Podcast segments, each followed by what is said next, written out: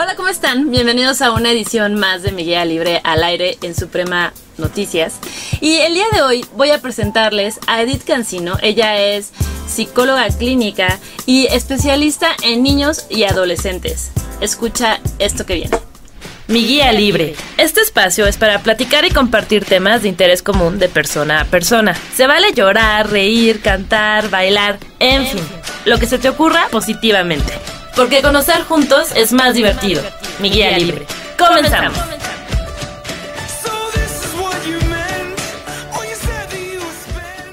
Bueno, quiero comenzar mencionando una problemática que sucede muy comúnmente.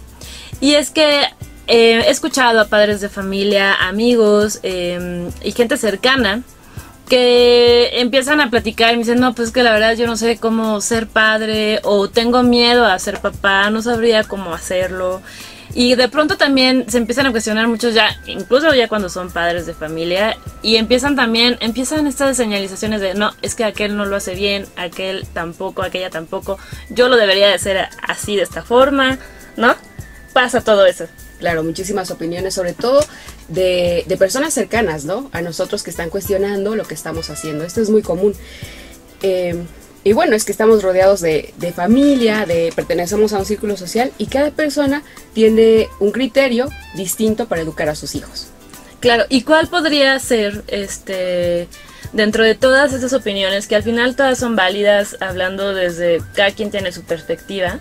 Pero, ¿cómo saber, este, como padre de familia, yo no soy madre de familia ahora, pero ¿cómo ellos podrían saber eh, que lo están haciendo bien?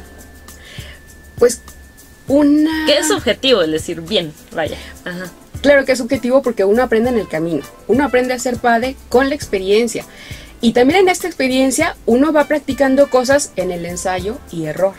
¿No? Con tu hijo mayor quizás haces cosas, eres mucho más aprensivo, mucho más cuidadoso, tú citas al pediatra cada mes durante el primer año, ¿no? Y con el segundo hijo, bueno, vamos a dejar un poquito más de tiempo, le das el chocolate primero, come más alimentos a temprana edad, le das más libertad, porque tú también como papá, con la experiencia previa, ya no eres el mismo papá con un hijo que con el segundo hijo. Entonces, ciertas decisiones que tomaste con el primer hijo no te funcionan igual con el segundo. Claro, porque aparte de ahí hay, estamos hablando de temperamentos, ¿no? También. Temperamentos, este, comportamientos, características que los niños también tienen, ¿no? El temperamento en los niños es esta, eh, son particularidades genéticas innatas que nos podemos dar cuenta desde que nacen los pequeñitos, ¿no? Hay bebés que son muy demandantes, que se la pasan todo el tiempo llorando, y hay bebés que son súper tranquilitos, no, es que duerme súper bien toda la noche, está tranquilo, ya tiene que ver con el temperamento, ¿no? Y obviamente no puedes tratarlos igual, o sea, tienes que aprender a hacer estas distinciones, ¿no? tenemos que tener en cuenta la edad, ¿no? Qué responsabilidades, qué pautas son apropiadas para la edad del niño, y la edad, el temperamento también, pero también pueden haber ciertas, ciertos límites, ciertas normas para la casa. Que estas normas y estos límites nos van a ayudar a conducir a los niños. Cuando, ¿qué tema, o sea, o más bien, qué punto de diferencia? Porque ahorita tocaste esta palabra clave, que de pronto yo sí he visto a niños eh, que a mi parecer eh, no se me hacen Em, educados o se comportan en cualquier lado eh, como quieren. O sea, ¿qué, ¿qué, tan importante es poner límites y cómo poner y cómo ponérselos? Porque yo creo que alguien que, que sepa esta parte del respeto de, al otro en el espacio siempre va a ser bien recibido en todos lados estamos como en una transición generacional, ¿no? Y muchos papás que dejan a los niños libres, no, es que no, porque no le voy a hacer daño, o el niño tiene derecho a hacer todo lo que quiera, quizás vivió un poco esta cultura de una paternidad muy autoritaria, que generaba mucha represión, entonces los papás toman la decisión de que mi hijo crezca libre, ¿no?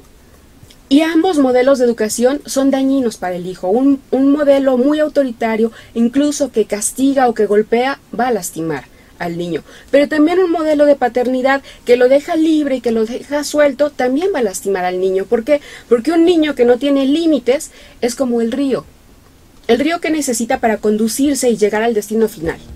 necesita cauces fuertes y firmes, porque sin estos cauces el río se desborda. Claro. Y es lo que pasa con los niños. Cuando nosotros no ponemos límites firmes, el niño se va a desbordar y va a presentar conductas que van a ser eh, dañinas para él y para su entorno, ¿no? Un ejemplo, por ejemplo, de, de establecer un límite sano, ¿cuál podría ser? Eh, voy a poner un ejemplo muy común que tiene que ver con los berrinches. Ok. ¿no? Si vamos al supermercado y vamos a comprar insumos para la casa, no vamos para comprar juguetes, nosotros le podemos decir, decir al niño y lo podemos ir educando desde que somos pequeños, pero bueno, si ya hemos cedido al capricho, de pronto vamos, vamos a ir a hacer las compras, pero no te voy a comprar un juguete, anticiparlo. Porque entonces él ya tiene como cierta perspectiva de qué puede esperar y qué no. Al llegar al supermercado quizás puede decir quiero el juguete revisar nuestro tono de voz, hablarle a su altura, porque si yo los digo desde mi altura como adulto, a veces puede no tener la misma dimensión de comprensión para el niño. Entonces le agacho, le hablo, le los ojos, no te lo voy a comprar, ya te lo dije. Si él se tiende a hacer el berrinche, que lo puede hacer porque quizás estaba acostumbrado a que se le se cede y hace su voluntad, entonces si está en el pleno berrinche, yo lo puedo sujetar con autoridad, sin darle las nalgadas, porque algo que es súper importante en la paternidad es nuestra propia regulación emocional. Si yo en ese momento me pongo a pensar en la vergüenza, en el que van a decir y me dejo desbordar por el enojo, voy a terminar metiéndole la nalgada. Porque aparte es lo más rápido. Sí, claro. Y lo más efectivo. ¿No? Porque de inmediato se va a calmar.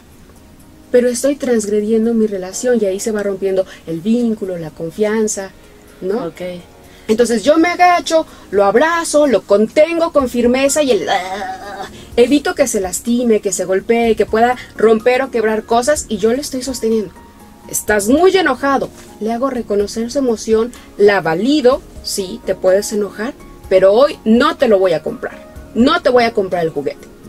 Entonces él se desborda en el enojo, ya después cuando libera el enojo se suelta a llorar hasta que se calma. Puede, estar, puede seguir enojado, puede estar sentido, pero yo no cedí a ese capricho. Entonces ahí le hago saber mi autoridad y la autoridad, el hecho de que sepa que hay un adulto que lo sostiene, le da seguridad. Claro, porque aparte hablas de, o sea, en todo esto que estás describiendo, además de que validas el sentimiento, em, también, em, también hablas de acompañamiento y contención. Entonces, em, yo creo que todo eso es importante y además lo que acabas de decir también es como una acción correctiva que si antes serías, ahorita lo puedes hacer. O sea, hay solución para ciertas cosas que tal vez uno luego no sabe cómo, cómo hacerlo, está, pero mientras haya voluntad, todo se puede ir corrigiendo y midiendo. A veces cuando tenemos este sentimiento de que no lo he hecho bien o no lo estoy haciendo bien o me equivoqué, se nos genera algo que no nos ayuda y nos limita mucho, que se llama culpa, culpa. o sentimiento de culpa, ¿no? Yo he escuchado a muchos amigos que me, que me dicen es que me gana el sentimiento de culpa, o sea, no sé cómo hacerle, casi casi hasta para ir por un café, de repente un día con amigas, amigos, me siento mal de que voy a dejar a mi hijo, ¿no? Y al final yo creo que es algo también muy natural también que pueden hacer, ¿no? O sea, no, no, no lo estás abandonando, ¿no? Pues ahí depende, si yo no estoy preparada, si yo siento que no es momento de dejar a mi, a mi hijo para irme a tomar el café, entonces mejor tomo la decisión de no ir al café si voy a tener este sentimiento. Si es un bebé de meses, pues quizás el sentimiento sea mayor, ¿no? Si es un niño de 8 o 9 años, pues a lo mejor se queda también él tranquilo jugando en casa con algún primo, en la casa de la abuelita, y el sentimiento puede ser menor. Pero la culpa, la verdad es que nos va a ir poniendo como pedritas en el camino y va a ir haciendo que la relación se vaya complicando más, porque si yo tengo la culpa, entonces voy a tratar de hacer otro tipo de cosas para compensar. Ok, o sea, yo creo que hay muchas opciones para poder llevar una buena crianza eh, yo creo que aquí una esencia, eh, la esencia principal es hacerlos desde tu buen equilibrio emocional y lo más consciente que puedas para poder tener, para poder pasar esa, esa conciencia, ¿no? A tus hijos. Claro. Em, recuerdo que cuando estábamos platicando esto al principio y decíamos, es que nadie nace sabiendo ser padres y no tenemos un manual para ser padres, en efecto no existe un manual y, y aunque lo existiera, los seres humanos no somos una receta de pastel. Exacto, esa es la parte padrísima.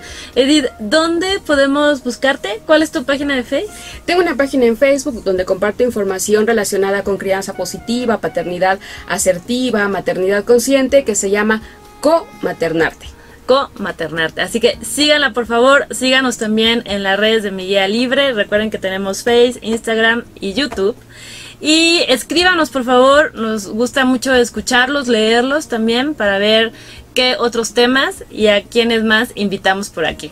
Yo soy Kena Luna y nos vemos en la próxima edición. Edith, muchas gracias por Gracias a ti, Kena. Muchísimas gracias a todos.